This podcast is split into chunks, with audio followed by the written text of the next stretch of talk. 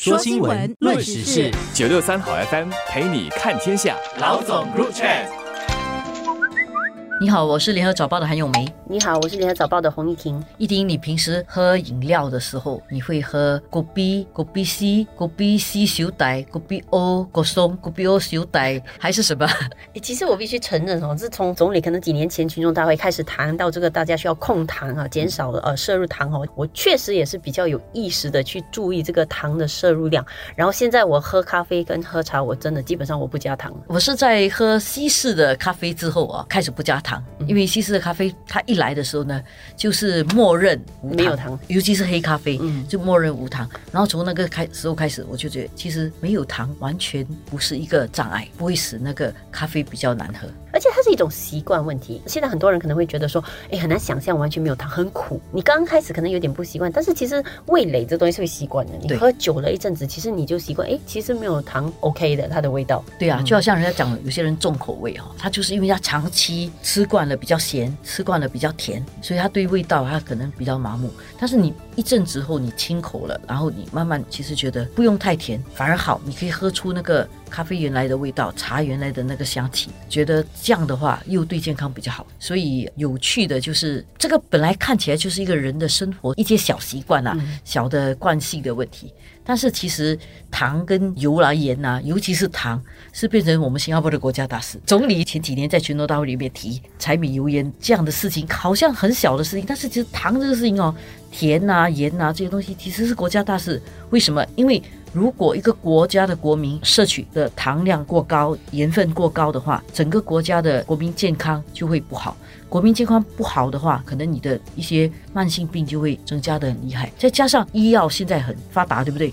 它会让你可以跟着这个慢性病很久很久很久。但是呢，它会引起的其他的病症就很多。嗯这么一来，就需要多去看医生，经常拿药。可能为了治疗糖尿病跟糖尿病的并发的问题。都有一种办法可以治疗，但是每一种都会给你带来很高的医药费，所以长久来讲呢，这个糖跟盐看起来是小事，它会影响一个国家的整体社会跟整体的这个经济。还有开销的问题，就是他在个人层面，当然个人的更不健康。其实整体来讲，就是你的劳动队伍其实不是很健康。长远来讲，一个国家经济发展呢，如果你成天都是一个不是很健康的劳动队伍的话，我觉得当然也不是很好。然后从国家的层面来讲的话，还有那个拨款方面，在医疗的一些补贴啦，或者是医疗方面的设备的一些持续的开发，或者增建那些医院等等这些设施的话，其实那个整个消费是很高的。所以这个国家的拨款，如果国民有很多这些健康问题，你可以想象，我们这个医疗整个成本会占据整个国家的总开销的很大部分，而这个就意味着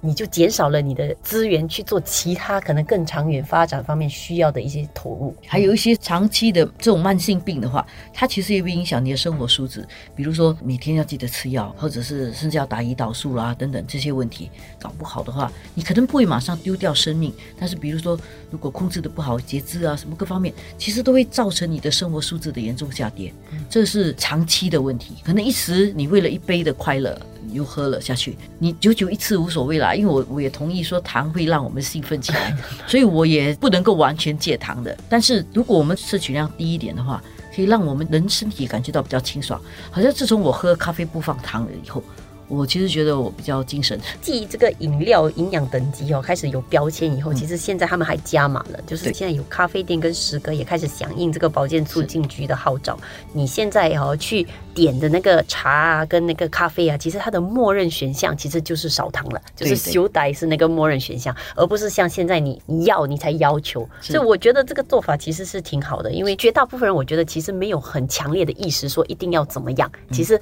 你给他一个大家都选的。一个选择，其实大部分人都 OK 的。那如果你真的很强烈的需要糖的话，你你就去要求说你要加糖。但是至少我觉得给绝大部分的人有一个机会去试试看，如果少一点糖，它的味道其实是不是可以接受的？如果有机会接触到了，可能你觉得诶可以接受，长久来看你就变成是选择一个比较健康的选项。就给大家一个概念，你怎样营养等级 A B C D E，怎么样能够达到 A 呢？只可以有拥有少过。一个 gram 的糖，而且还有仿式脂肪含量，脂肪也是好像少过零点七吧。就是说，如果你喝一个果 B 有奶的，基本上你不可能是 A 的，嗯，至少就是可能是 B 了。你可能喝得 C 个松。可能是 B。得 O 果松啊，这种就是 A，得 C 果松可能是 B，嗯但是如果你是用这种得 C 果松搞，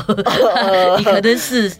啊嗯要看情形。所以如果你要喝有加糖的，基本上 A 你是不用考虑了，嗯就是 B 你可能还勉强。所以我觉得说这个相辅相成啊，其实有一个这样的这个营养标签，然后又加上如果业者能够更多的都推行这个默认选项的话，其实长远来看是有助于推动，就是大家吃的比较健康。我现在唯一有意见的就是，我现在看这个新闻里面哦，推行这个默认澡堂选项的哦，其实很多的时隔都是在医院医院对对对，因为它其实是一个比较容易的一个起步。为什么这么说呢？因为你到医院去，你就要去看医生，你看医生就提醒自己健康很重要。你提醒自己健康很重要的时候，你去那边看到哦 A B，你尽量选 A B。所以从那里开始，你慢慢的记得你要保持健康，从那里去切入是比较容易啦。现在当然那些餐饮业者有 Gobi d a m 啊、Cafe and Toast，还有 Mr. Data Ray 都已经有意加入了了，所以希望下来这些很多连锁店的这些业者哦，如果可以在更多的地方广泛的推行的话，我觉得呃那个作用跟那个成效就会更大。其实我觉得从业者来讲，其实也符合他经济效益的，因为好像 Gobi d a m 集团，它每天卖四万八千杯饮料嘞，所以如果这四万八千杯饮料的糖都少一半的话，它就少了很多很多的糖，可能它的糖的成本上面就会下降，